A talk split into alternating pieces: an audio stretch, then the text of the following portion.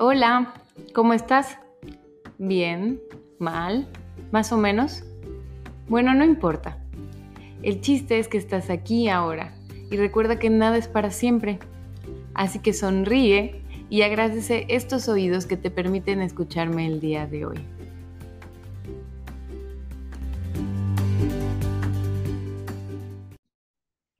Hello, te doy la bienvenida al episodio número 63 de Soy Feliz el podcast.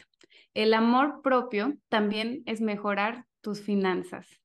Yo soy Liz Díaz, recuerda que puedes encontrarme en todas las redes sociales, estoy como arroba soy feliz-bioterapia. Y bueno, en esta ocasión invité a la especialista Leti Vandala, o como puede que ya la conozcas, mi conta virtual MX en Instagram.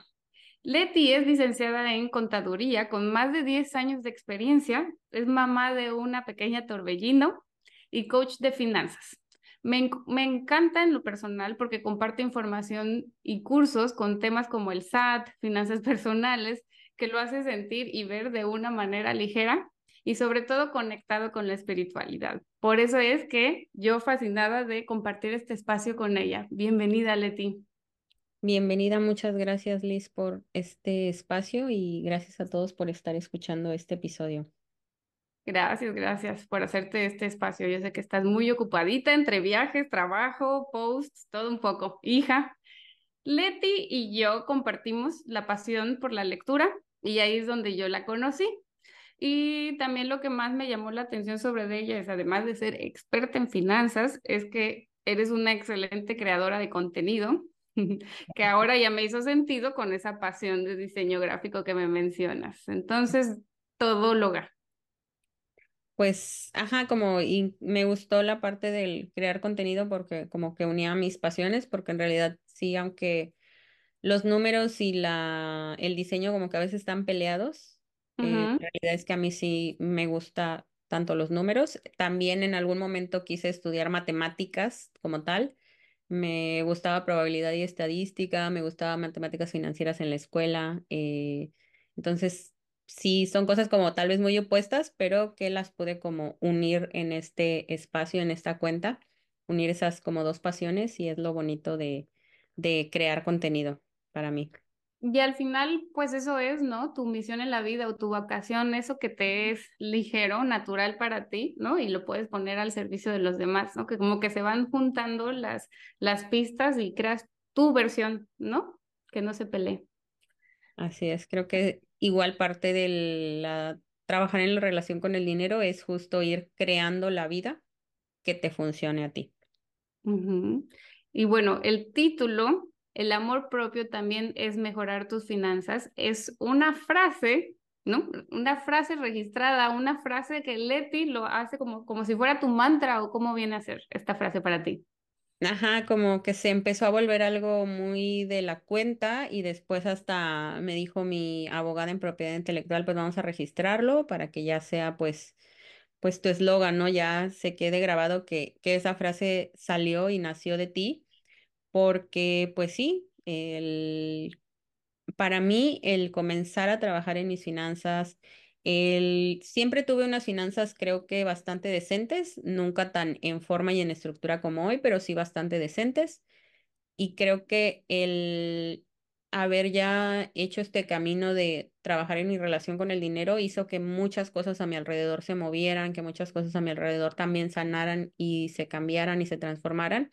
Entonces sí, creo que el que empieces a ver tus números, a cambiar cómo te relacionas con el dinero y permitirte recibirlo más, ah, pues es amor propio, es poder transformar todo tu alrededor y que al final pues requerimos dinero para la gran cantidad de metas que tenemos en la vida. Entonces, una vez haciendo ese cambio, todo lo demás se va haciendo mucho más ligero.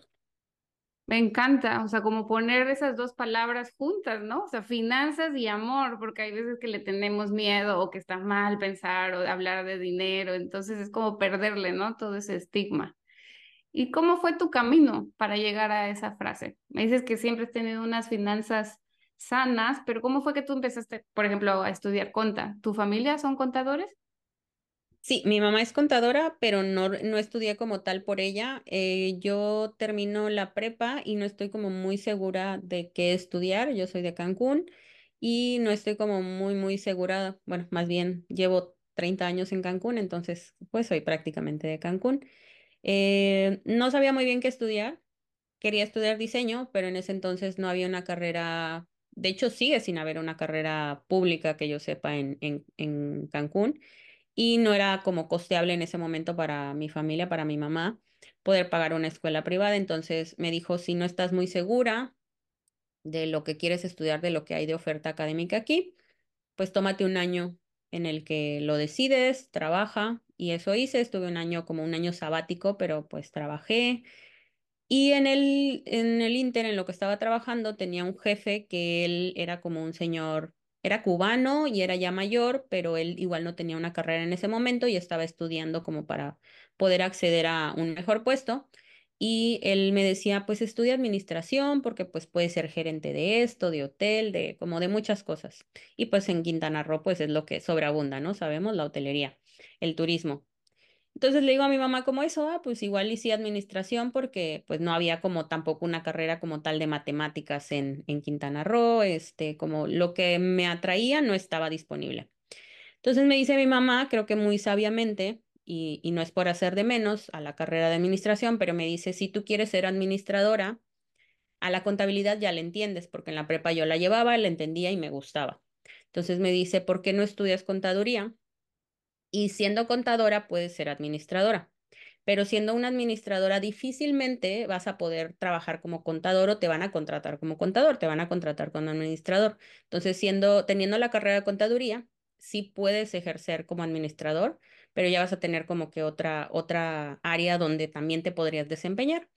Y digo, simplemente fue así como decidí y dije, tiene la razón. A mí sí me gustaba, o sea, sí le entendía la contabilidad, era de las pocas que le entendía en la prepa esa carrera.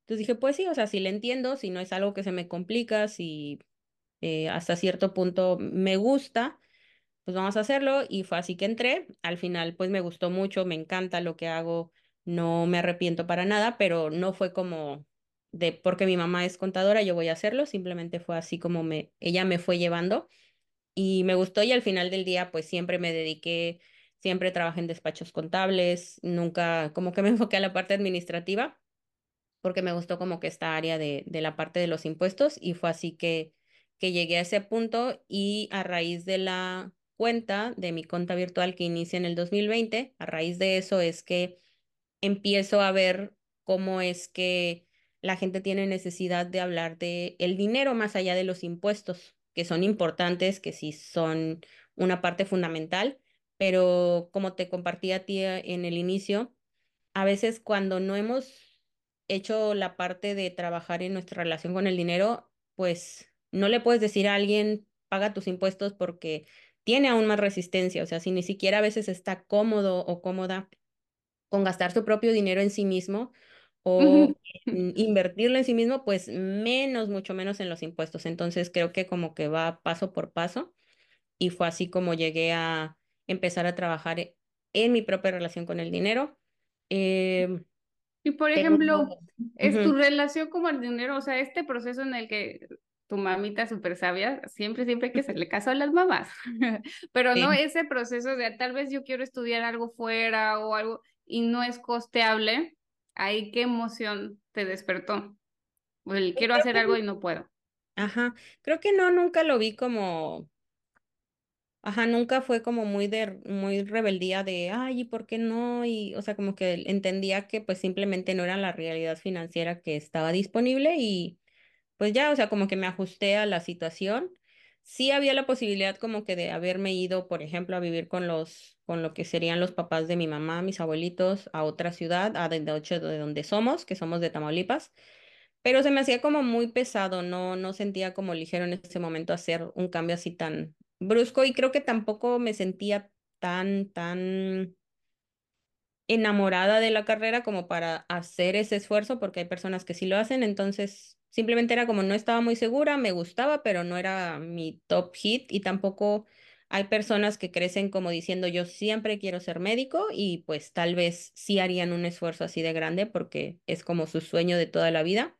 El mío no, entonces no, nunca lo vi como algo que, que me pesara, simplemente pues no se puede, órale, más adelante y sí, más adelante hice como diplomados y demás en Ilustrador, en Photoshop, o sea, como que al final me, me cumplí los sueños de una de otra manera.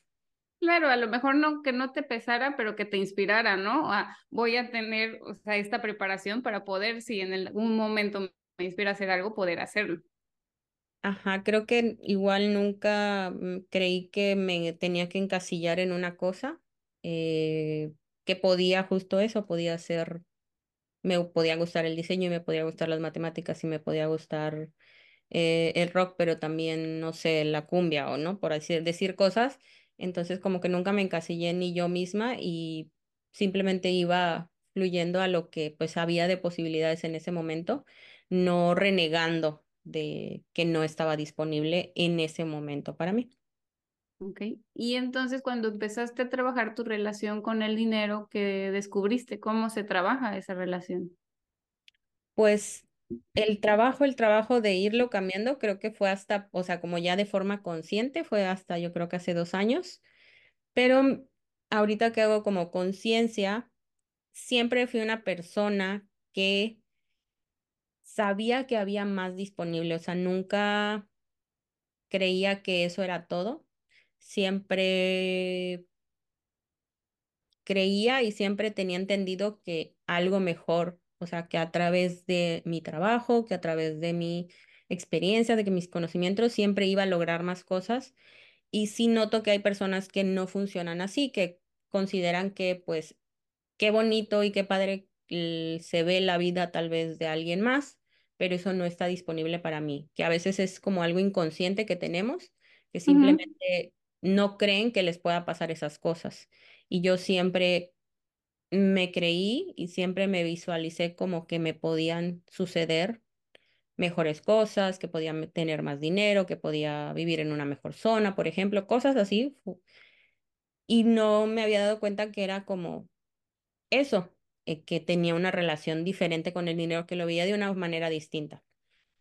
Que es como el famoso los privilegiados, ¿no? Hay mucha esa mentalidad de, ah, no, eso le pasa a los privilegiados, porque nacieron en tal, o son hijos de tal, o ya consiguieron tal, y ya eso me separa, ¿no? De poder obtener todo eso, de poder crear todo eso.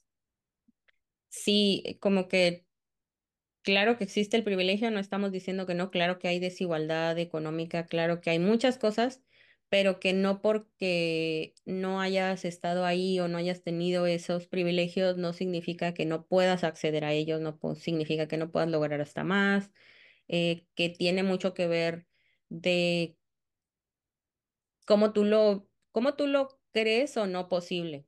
O sea, sí, cada vez que voy trabajando más en ellos, sí me doy cuenta que sí, lo que crees es lo que creas. De hecho, el, el verbo creer y crear, o sea, el decir yo creo de que creo una cosa es lo mismo de yo creo que yo me creo ese pensamiento. O sea, se conjugan de la misma manera el verbo de crear y de creer en un punto. Entonces, si yo creo yo también lo creo en mi vida. Si yo creo que eso es verdad o mentira, también lo voy a crear en mi vida. Y pues sí, así de alguna manera nunca tuve tantas creencias limitantes, tal vez como otras personas, pero no significa que porque no tuviera tantas creencias, eh, no tenía que hacer un trabajo. O sea, sí hay muchas cosas que aún sigo hoy trabajando, que aún sigo hoy transformando y cambiando pero que sí está mucho en cómo te visualizas, cómo te ves y qué, qué te sientes merecedor o no de que te puedan suceder las cosas. Yo antes pensaba que era una persona que tenía suerte, pero creo que era más bien es, esa parte de que sentía que sí me podían suceder cosas diferentes, cosas distintas. Entonces, pues era esa la, la suerte o la, pues las oportunidades, pero porque estaba abierta a que pudieran llegar. Sí, pues está excelente. Yo creo que creer que eres suertudo, o sea, es lo mismo que creer que con trabajo duro lo consigo. O sea, ya cuando crees que eres suertudo, es de, ah, y mágicamente también, ¿no? Me va a tocar, me voy a ganar un premio, me lo van a regalar. Ajá, así es. Sí, no es que exista la suerte, sino que crees en la suerte que hace que, que pase. Ajá, que crees que, que esas cosas te pueden pasar a ti, no de que es a alguien lejano, a alguien allá, pues sí, como dices, a los ricos o a los de otro país o a lo de esto, sino que, que también a ti te pueden suceder. Y entonces fue cuando tú lo empezaste a experimentar en ti, que empezaste a agregar esto en tus cursos de finanzas personales, como esta parte espiritual. Ajá, eh, comienzo la cuenta en 2020 y comienzo a hablar pues de impuestos, de contabilidad, que era de lo que pues me dedicaba y sabía. Y de ahí eh, me empiezan a hacer como preguntas sobre finanzas, sobre, o sea, tarjetas de crédito, ahorro. Y eran cosas que yo hacía en mi día a día. O sea, digo, no tenía unas finanzas en realidad como muy en estructura, pero no estaban mal. O sea, no tenía como un problema con el buro de crédito. Tal vez sí estaba como que las tarjetas ahí eh, no tan bien manej, no tan bien, ajá, bien no las administraba tan bien pero no, no las debía de más, o sea, no, no tenía pagos atrasados, no, no tenía un reporte negativo en el buró. Como que siempre tuve ahorros, eso sí, mi mamá siempre me decía ahorra, ahorra, ahorra, y pues ahorraba, pero no sabía para qué, no tenía como esta estructura de ponerles una meta. Pero pues. Ajá, o sea, pero sí organizaba, no tenía como tal un presupuesto, pero sí tenía un listado de qué pagos tenía que hacer como los más regulares. Entonces sí tenía formita, pero no estaba al 100. Eh, y empiezan y empiezan a preguntarme de esas cosas y como eran cosas que yo aplicaba en mi vida de, oye, ¿y esto qué significa en la tarjeta? Y pues yo ya lo sabía utilizar. Yo desde los 18 tenía tarjeta de crédito y siempre las manejé muy bien. Entonces les contestaba de lo que yo sabía, de lo que yo aplicaba en mi vida. ¿Cómo es una tarjeta bien manejada y regular manejada? pues que la pagues a tiempo, que conozcas los términos como cuál es la, qué es fecha de corte, que sería como el último día del mes de la tarjeta, cuál es la fecha de pago, eh, pagar siempre el pago para no generar intereses, porque a veces mucha gente se va por, pues solo pago el mínimo, manejarla así y solamente utilizarla para todo aquello que sabes que vas a poder pagar, no que no es un extra, tu tarjeta de crédito no es como, ah, ya se me acabó el dinero y quiero comprarme algo, pues tarjetazo, ¿no? El como dicen, pues no, es dinero que que conoces que vas a poder pagar en cuando llegue la cuenta. Si no, pues sucede eso que me llegó muy alto el pago de la tarjeta, pero porque ya te gastaste tu dinero normal, el de la de débito, y después te gastaste un, e- el extra con eso, y pues no, tu tarjeta de crédito no es una extensión de tu sueldo. Ok, eso es, eso es importante considerarlo porque sí, hay, hay veces que eso de lo que crees, creas, pues también entra ahí, pero a la inversa, ¿no? De que, bueno, pero es que yo sé que si lo gasto voy a manifestar y voy a crear más trabajo para poder pagarlo, pero ahorita tengo la oportunidad, ¿no? Así nos vamos acumulando. Y que también pasa, o sea, también sucede que a veces hay personas que, o sea, de tantas clases que he tomado, pero sí de, dicen, me di cuenta que, eh, pues me creo deudas para obligarme a crear dinero.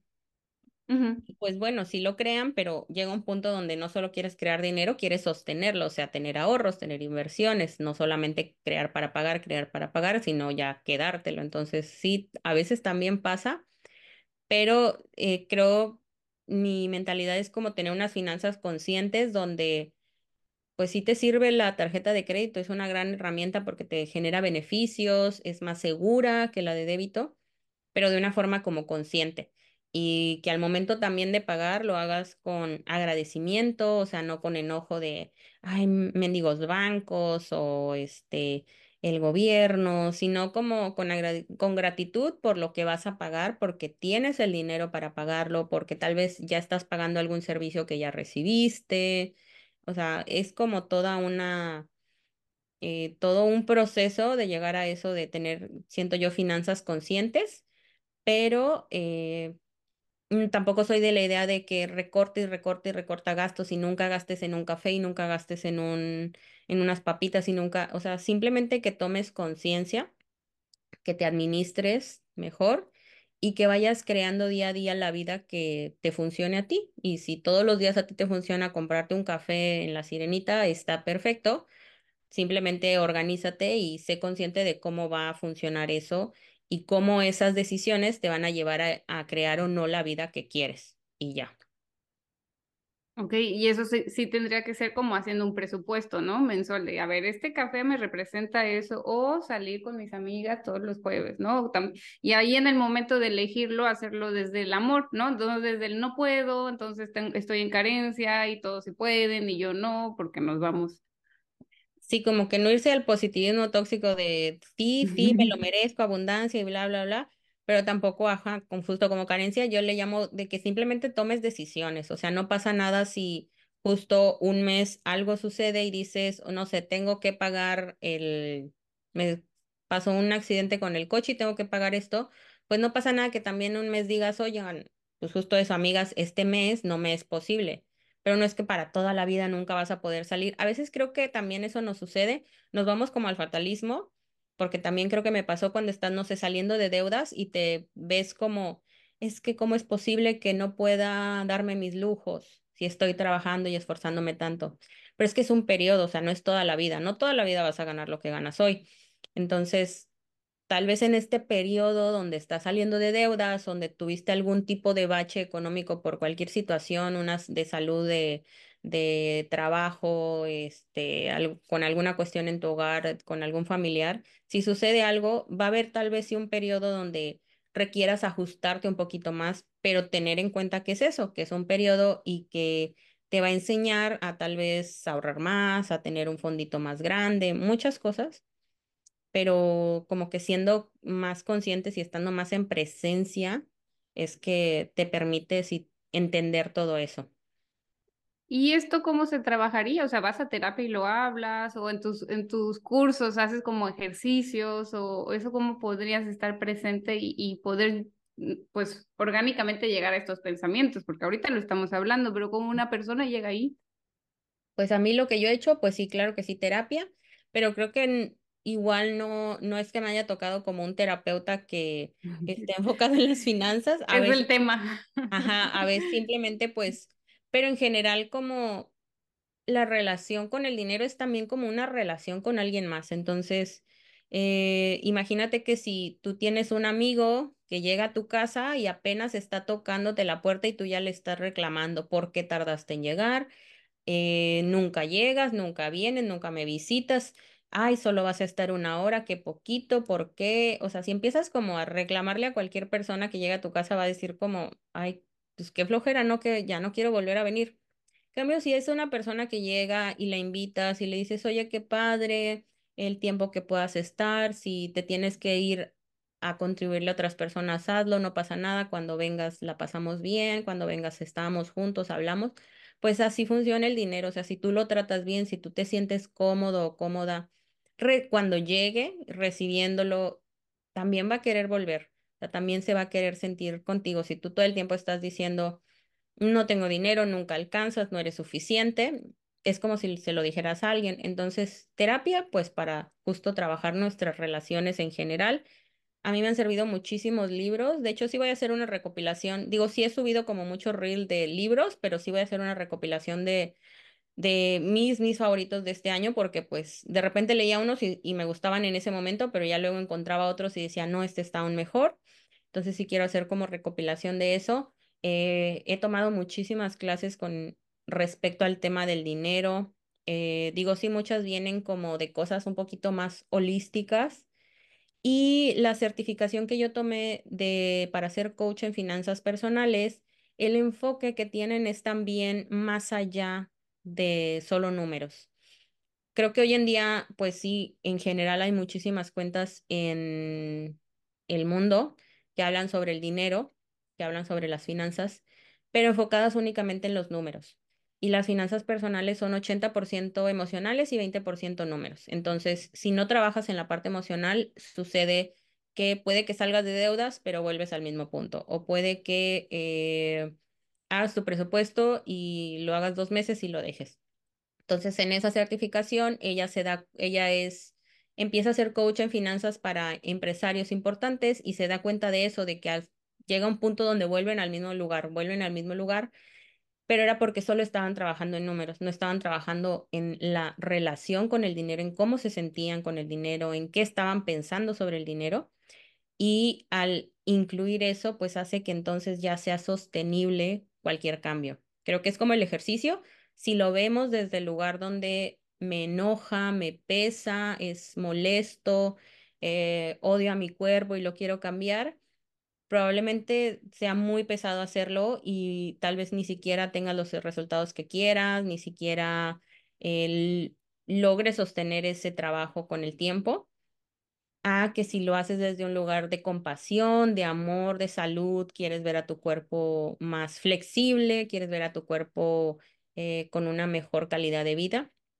Creo que eso lo hace más sostenible, entonces también con, con el dinero si solo te sientas a hacer tu presupuesto y desde ahí estás enojado, molesto, qué poquito gano, ay, mi jefe me choca, este, la empresa debería pagarme más, que no son cosas que no sean ciertas, pero que algo que he entendido es que no importa lo que hagas, sino con qué energía lo estás haciendo.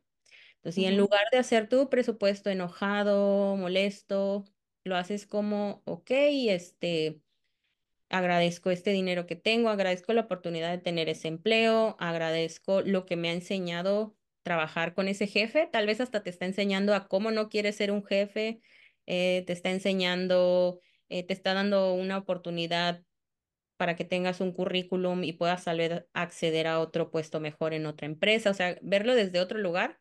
Estás haciendo lo mismo, estás haciendo números, pero lo estás haciendo con una energía distinta y eso es lo que cambia el general tu vida. Hay una chica que una vez me dijo que ella se dio cuenta que cuando pagabas algo con, no sé, hacía una transferencia, cuando le tocaba pagar algo, contenía la respiración para, sea, de tanto estrés que sentía de pagarlo, contenía la respiración. Y pues ya después de tiempo de hacer como trabajo en ella, hasta lo hacía con felicidad, hasta ya podía agradecer, ya no contenía la respiración, ya era algo que le daba felicidad pagarlo porque sabía lo que iba a obtener a través de ese pago. Entonces, Con besitos incluidos, ¿no? Ahí te van. Así de que qué felicidad que, que voy a pagar. Es eso lo que queremos lograr porque siempre digo, no se trata de la cantidad de dinero que tengas, sino de qué estás haciendo con ella y cómo te sientes con ella. Y al hacer ese trabajo, de verdad que se abre como una llave para que recibas más. Sí, pues es, es bueno, yo lo veo en, en, temas como carencia y abundancia, ¿no? O sea, que al final siempre estamos abundantes, pero si vemos lo que no me alcanza, lo que no tengo, pues aunque esté en esa energía, lo voy a ver desde la carencia. Entonces, como el soltar, ¿no? El soltar esa resistencia y darme cuenta de lo que sí tengo va a hacer que venga más. Sí, 100%. Yo relaciono mucho el dinero, la relación con el dinero, con la relación con papá, porque al final papá era el que traía la papa. Y pues hay familias que la mamá es la que administra, pero toda tu percepción acerca del dinero es primero viene de ahí. Entonces, así como tú ahorita dices, se puede que tú estás haciendo pataletas de que no me alcanza, que era a lo mejor lo que cuando papá te decía, no, pues es que no te alcanza para ir a este viaje, ¿no? Quédate aquí. Y es esa frustración la que sigues repitiendo. Entonces, ahorita la chamba, que pues estoy también yo en ese proceso, es de paternarnos, ¿no? Eso, eso yo lo veo como el, las finanzas personales, es hacer el trabajo de paternarte, de que a lo mejor no se siente tan bonito el, el apuntar y decir, para esto sí me alcanza, para el otro no, ¿no? Se siente como restrictivo si no lo ves desde ese amor paternal, de que esto es para tu mayor bien, esto es para que puedas hacer tus sueños en un futuro, que eso sí papá, ¿no? Que a lo mejor tú como niña adolescente no lo veías, solo dices, no quiere que haga nada, pero era un amor como, pues, que será como, pues, con más madurez, ¿no? Que la que tú puedes ver en ese momento. O sea, ahorita tenemos que hacer esa parte adulta, madura para nosotros. Sí, creo como, bueno, yo crecí con unos padres, bueno, por lo menos mi mamá sí recuerdo con mucho temor al dinero Sí, recuerdo que decía cosas como cuando mi papá tenía buenos ingresos, le decía, es que no les compres porque se van a acostumbrar y cuando no haya, ¿qué va a pasar? O sea, como ya ella declarando, ah, manifestando que no iba a haber en algún momento y que sí llegó a suceder, hubo un momento donde ya no hubo. Entonces, vi e- esa manera de relacionarse con el dinero y aún hoy me cuesta un poco de trabajo hacer eso de, de, de sanar, de, eh, por ejemplo, yo sé que la casa que yo compré en este momento la compré con cierto temor porque pude haber comprado una mejor, pero en ese momento aún tenía, aún no había hecho tanto trabajo y aún tenía como este cierto temor, entonces fui muy precavida y muy cautelosa por tener como que todo este background.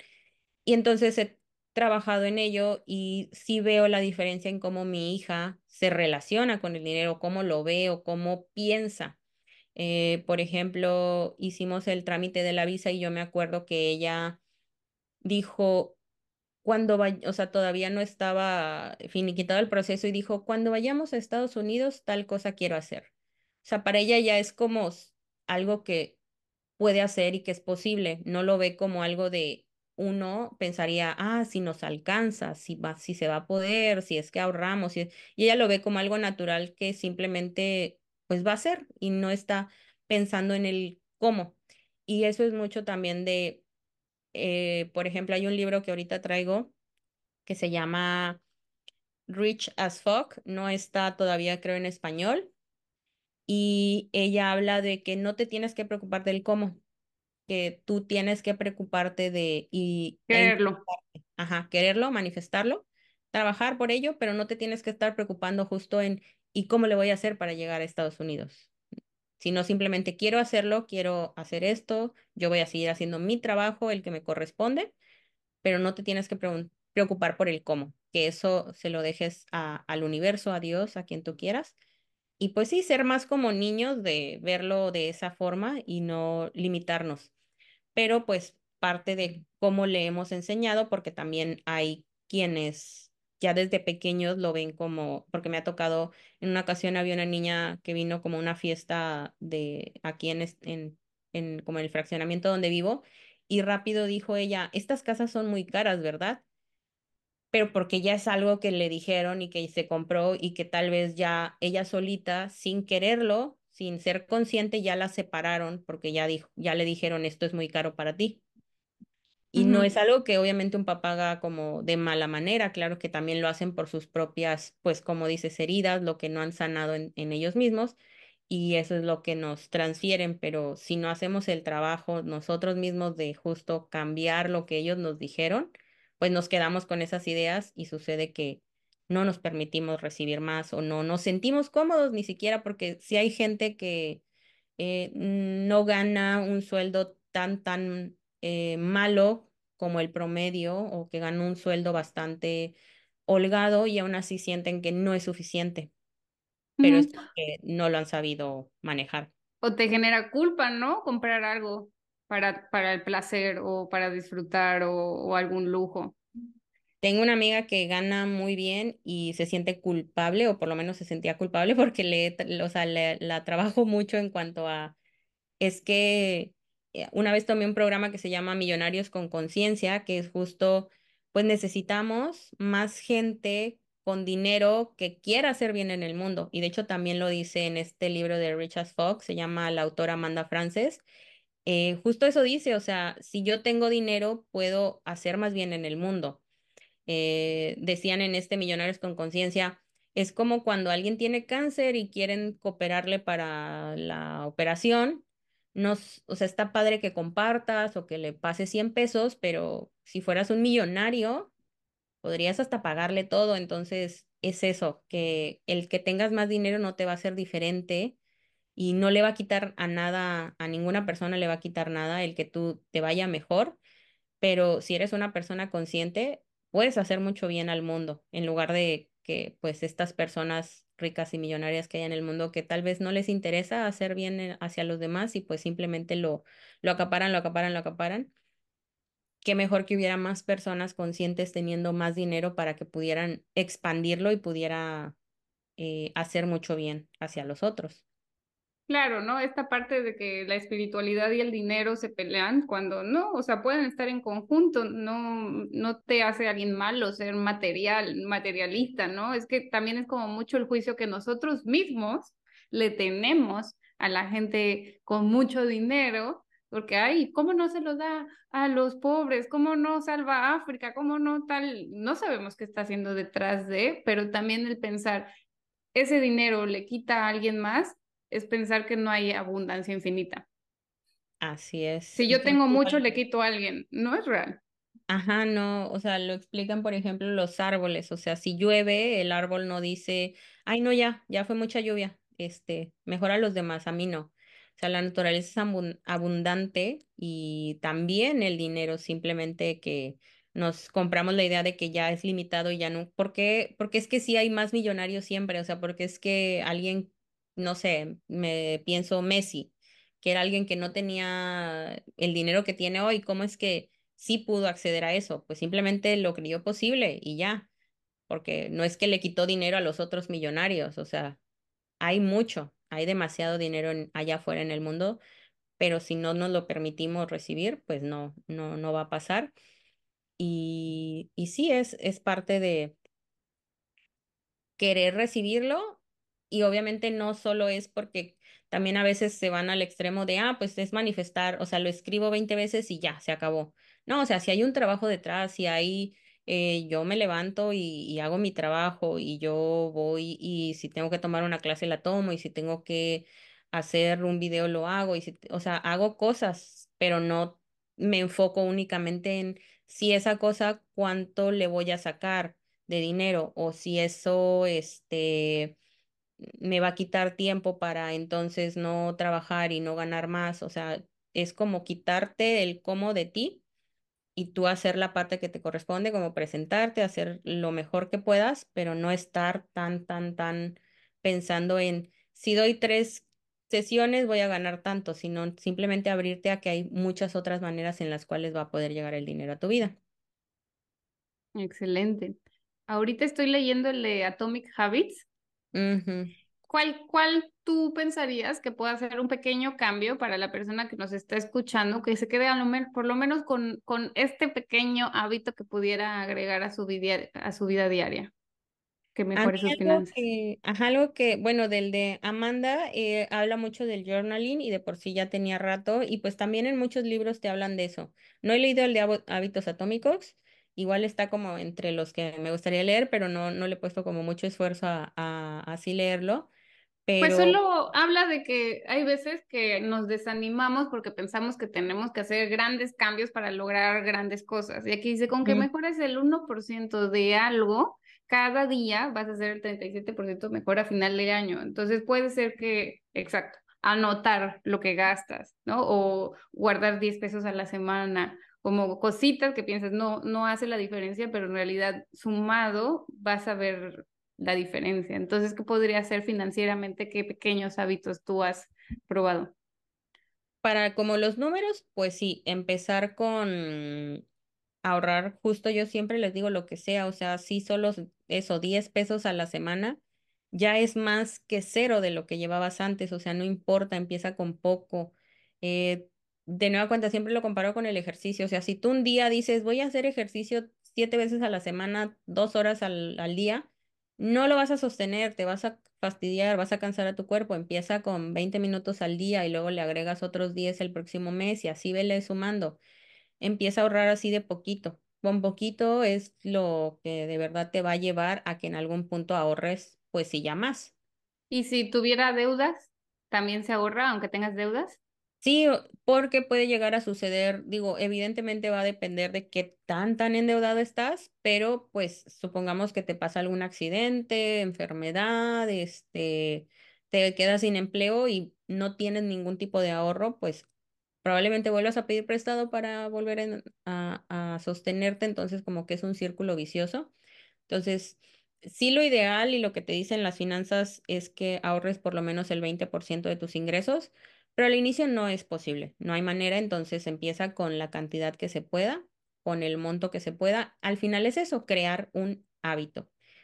tú velo a- agregando conforme vayas sintiendo que, que es posible.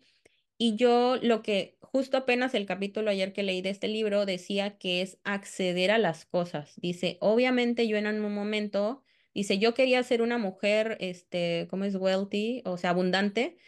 eh, y para mí una mujer abundante invertía en la bolsa de valores, tenía propiedades, etcétera. En un momento no tenía la posibilidad de ir a comprarme una casa, pero sí podía comprar un ladrillo. Por ejemplo, en México hay una opción que se llama 100 ladrillos, donde puedes comprar ladrillos, dividen como que local en ladrillos, así lo llaman, y puedes comprar X cantidad de ladrillos. Entonces ya eres dueño de ciertos ladrillos, obviamente, pero ya accediste a eso. Entonces decía, igual quería tener muchas acciones en muchas empresas, pero pues no tenía para invertir 100, no sé, mil dólares, pero sí tenía para invertir un dólar. De hecho, hoy en día en México hay acciones que te pueden costar hasta 20 pesos y puedes invertir en eso. Entonces puedes empezar desde cantidades muy pequeñas, pero ya accediste, ya estás ahí. No importa si es con mucho, es con poco, pero ya accediste a eso y eso te va a permitir, si tú así te lo permites si quieres, incluyendo ese hábito, irlo agregando. Y para trabajar la relación con el dinero, a mí me ayudó el journal y también ella habla de eso como el, al final del día es trabajarte a ti, es ir a terapia, es ir y sanar tus propias heridas. Entonces, estar como cuestionándote tus creencias, o sea, cuestionándote por qué creo que ahorrar 100 pesos es muy poco, Mm, quién me lo dijo o por qué eh, no siento que sea suficiente, tal vez siento que yo no soy suficiente. Y como es irte así cuestionando para que hagas el trabajo, te digo, de la relación, pero que también en algún punto los números son importantes y tienes que hacer toda esta parte de, pues, si ahorrar, si hacer numeritos, si hacer anotaciones, pero que si no sanaste, llegas al mismo punto. Eh, hay una estadística que dice que me parece que es a los cinco años, quienes ganan la lotería a los cinco años regresan como al mismo punto donde se encontraban antes de ganarla, Wow. por no haber hecho su trabajo, porque pues es algo como que, wow, sí que padre, pero si no trabajan en ello, lo pueden malgastar, lo, o pueden llegar al, tal vez sí tener dinero, pero al mismo nivel de endeudamiento que tenían antes de haberla ganado. Claro, a lo mejor compran mil propiedades y luego como las sostienen, ¿no? Como, como les mantienen. Ajá, o sea, ya no, no saben, pero es por, de nueva cuenta, no es, no es el dinero el problema, es cómo lo vemos, cómo nos relacionamos y cómo nos sentimos cómodos o cómodas con él. También algo importante que yo he escuchado de, de justo el ahorrar, jamás ahorrar para mm, accidentes, para imprevistos, porque van a pasar y lo vamos a, y a decir, qué bueno que ahorré, pero en realidad es porque lo estamos creando desde que estoy guardando para cuando pase esto, ¿no? Hay que ahorrar para sueños, para inversiones, para crecer mi negocio, para comprar mi casa. Entonces le damos completamente otro enfoque y empezamos a crear otra cosa. Sí, de hecho, mi coach en finanzas, eh, ella dice, le llama fondo de paz. Digo, fondo de emergencia es como se le llama comúnmente y pues no le dejo de llamar así porque al final si quieres tú aprender más del tema, pues así lo vas a encontrar. Pero sí, yo, por ejemplo, yo le llamo libertad financiera, a veces le digo a los Mm. cursos, tú llámale como quieras, tu colchón, tu fondito, tu fondo de paz, o sea, sí, se conoce comúnmente como fondo de emergencia y eh, si quieres saber más del fondo de emergencia, sí lo vas a encontrar y va a ser fácil que lo entiendas.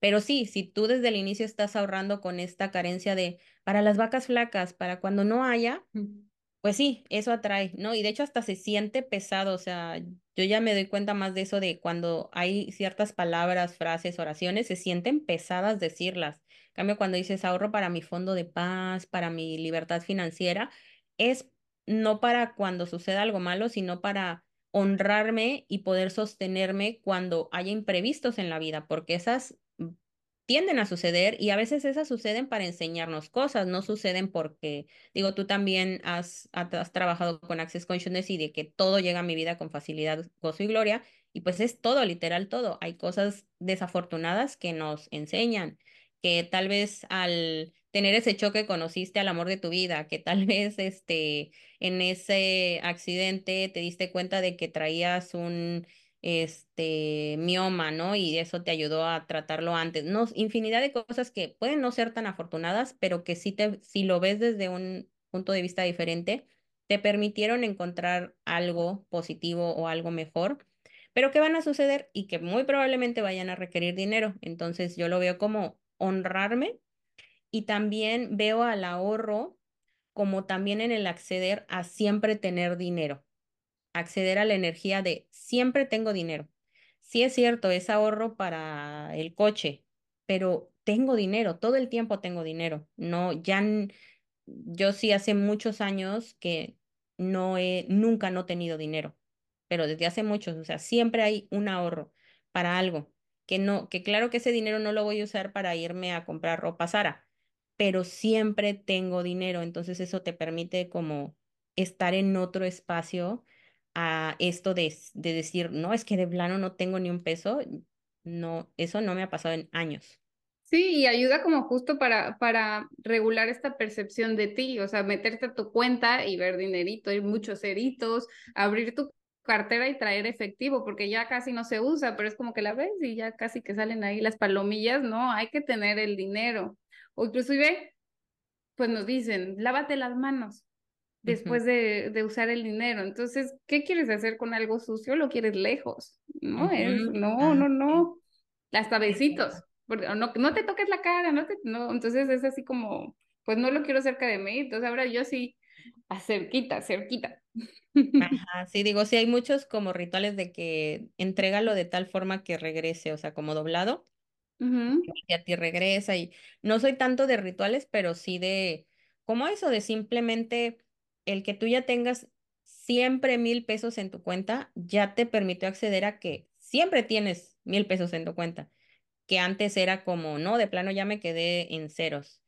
Yo no he sabido eso desde hace muchos años y eso creo que es lo que me ha permitido ir así. No es que sean millones, eh, simplemente, o sea, no es que requieras tener millones en tu cuenta para decir, ah, ya, siempre tengo dinero, pero poco a poco vas a ir construyéndolo.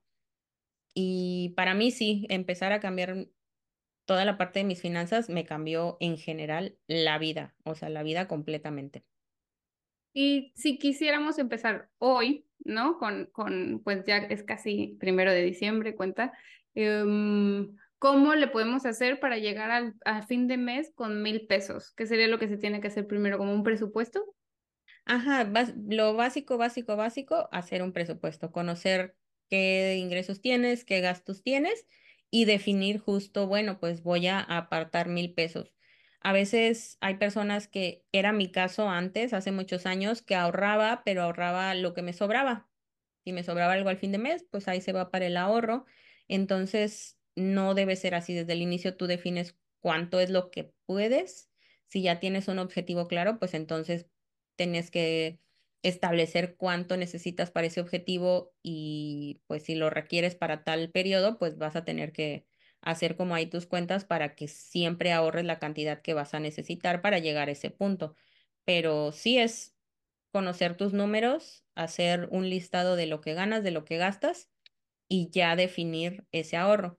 Digo, sí, las finanzas nos dicen que debería ser un 20%, pero al inicio no es algo sostenible la cantidad que se pueda. No importa, de verdad, hasta 10 pesos son 10 pesos más que los cero que estabas ahorrando anteriormente. ¿Esto tú lo, tú lo explicas y enseñas a más profundidad en tus cursos de finanzas? Sí, de hecho apenas ahorita que estamos grabando, hace dos días tuve un curso de finanzas personales. Este curso lo di la última vez en junio y ahora en diciembre y pues hablamos como que de todo, de todo esto, vemos tanto la parte de, de la relación con el dinero, vemos presupuesto, ahorro, las tarjetas de crédito, o sea, como todo de forma muy, muy integral. Y en enero va a haber un curso, pero es sobre cómo elaborar el presupuesto. Y un presupuesto pues justo consciente, o sea, cómo hacer toda esta parte ya numérica, pero también con conciencia. Entonces, ahí ya lo vemos como más a profundidad y hay pues obviamente herramientas para ello, este, plantillas, etcétera. Y es ahí donde vemos más a fondo. Ok, entonces pues las, las personas que quisieran como más ayuda, ¿no? Que tal vez te caminen de la, de la mano, te pueden buscar en tu Instagram. Ah, sí. ¿O en, tu página web?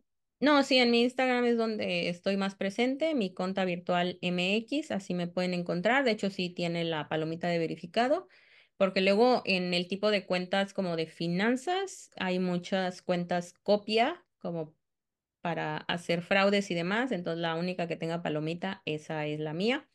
Y ahí pueden encontrar muchísima información, tanto de relación con el dinero, también hablamos de impuestos, también hablamos de inversiones, porque en México solo dos de cada diez mujeres invierte su dinero. Eh, entonces, en, general. uñas. Ah. en, en, verse bellas. Ándale, exacto. Invertimos más en, en, otras cosas. En general el hombre no invierte tanto tampoco, pero aún así estamos aún más atrasadas y mi, eh, como mi motivación en este momento es que nos empoderemos no, y nos interesemos más en esos temas que no están eh, como que ahí, o sea, no es un tema que solo le competa al hombre, que nosotras también nos hagamos responsables de nuestras finanzas, que no le dejemos ni le cedamos esa responsabilidad a ellos, que tomemos parte dentro de la conversación, dentro del tema y que nos enfoquemos en, en ser autónomas, en ser independientes financieramente también y que veamos que acceder a todos esos temas, pues no, no es como el club de Toby, o sea, también podemos nosotras entrar, también nosotras podemos hacer muchas cosas. Y digo, no es como por hacer de menos a ellos, pero que nosotras como mujeres tenemos por nuestro ciclo, por lo que sea, una forma muy peculiar de invertir, de relacionarnos con el dinero, entonces creo que cuando te lo explica un hombre es distinto porque su realidad ha sido también distinta al ser hombre, entonces a veces es lo que creo que los no nos conecta, lo que nos ha impedido conectarnos con las finanzas, porque hasta este momento, pues la gran mayoría de los referentes en finanzas eran hombres, eran varones, y pues simplemente su manera es distinta no es ni mejor ni peor, simplemente es distinta a la de nosotras. Y de hecho, igual hay un libro que había estado leyendo que hablaba sobre nuestro ciclo, pero desde la parte de cómo puedes ser tú productiva, más productiva, conociendo tu ciclo. Entonces, también así es como nosotras podemos trabajar mejor conociéndonos más y pues entendiéndonos aún más de cómo funcionamos en esta parte del dinero. Claro, me parece muy importante que menciones eso porque, como dices, hay que hacernos cargo, pero sobre todo no hay que intentar ser, ¿no? Lo, como, lo, como lo hacen ellos, porque ellos tienen su energía, ellos tienen como su acción, nosotros tenemos que también como proteger nuestra feminidad, ¿no? Encontrar una forma que no dejemos de, de estar para nuestros hijos, que no dejemos de hacer ese rol que es tan importante porque programamos la humanidad. O sea, como una mamá se comporta con su hijo, es como vamos a ver el futuro. Entonces, no querer hacerlo de la manera en que ya está hecha, ¿no? Así como tú, el hacerlo como cada una intuitivamente empieza a descubrir, ¿no? Es, esta sabiduría, esta esencia, esta conexión. Y creo que, ajá, eso es lo que nos ha alejado de ver información o personajes que pues simplemente no conectan contigo porque pues no, no, no, no eres su público meta tal vez porque tampoco te va a entender él en cómo funcionamos. Entonces, eh, está padre podernos acercar a, más mujeres que hablen de estos temas para que sí conectemos y sí entendamos porque es alguien que tal vez también es mamá o que también está estudiando como tú, pero eh, que está trabajando también en sus finanzas, pero que te entiende cómo tienes todo un proceso en el mes, o sea que nosotras sí funcionamos de una forma mensual y los hombres su ciclo es diario. y, justo, ¿no? Conocer a estas personas, que te conozcan a ti, que te sigan, tener de referentes, ¿no? Es mamá, pero también puede ahorrar, pero también puede hacer lo que ama, porque a veces pensamos que tenemos que renunciar a uno por lo otro. No, sí se puede, cada quien, ¿no? A sus tiempos, a sus formas. Nos queda poco poco tiempo, pero me gustaría en estos tiempos que se acercan, ¿qué consejos puedes dar en estas épocas navideñas de, regalos? ¿Qué, qué, ¿Qué podemos hacer para no llegar a enero con un desastre financiero? Enero sin dinero. enero sin dinero, exacto. Pues creo que es una un gran momento para justo empezar a, a notar lo que, en qué estamos gastando. Una vez leía, no es, dime cuáles, no me digas cuáles son tus prioridades, dime en qué gastas. Entonces, creemos o queremos tal cosa, pero en realidad estamos haciendo lo contrario o lo opuesto que no nos va a llevar a esa meta, ¿no? Y Einstein lo dice, locura es hacer lo mismo y querer esperar un resultado diferente.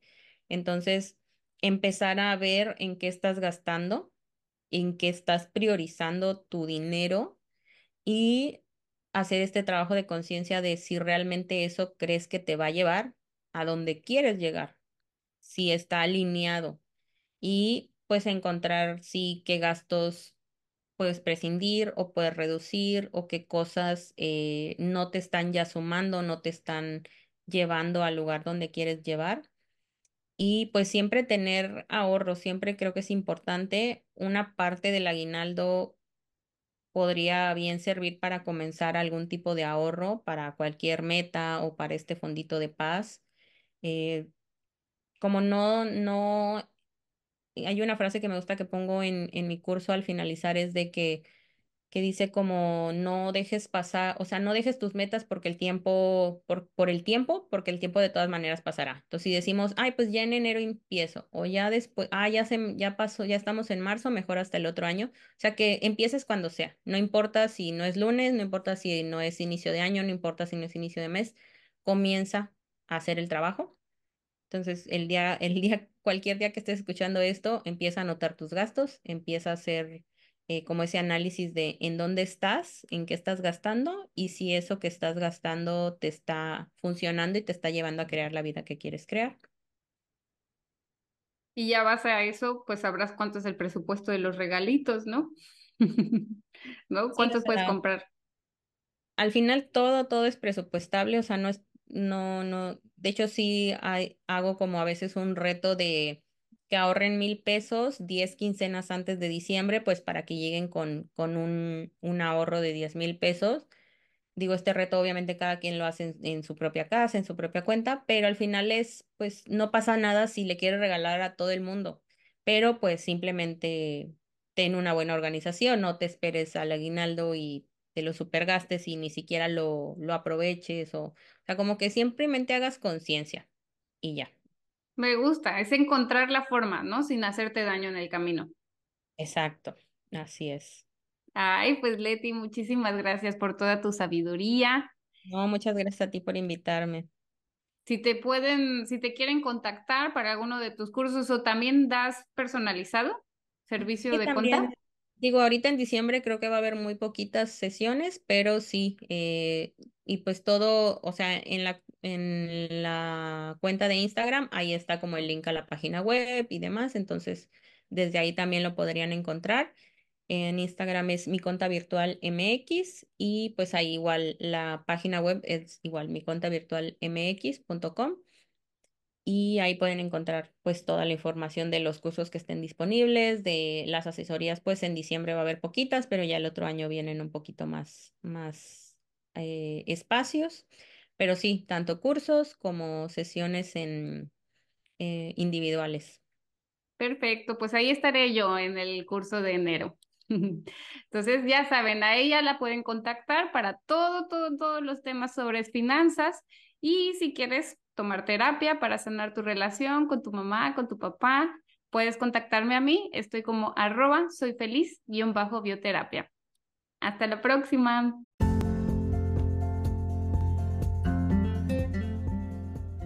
Gracias por escucharme. Te deseo que tengas un excelente día.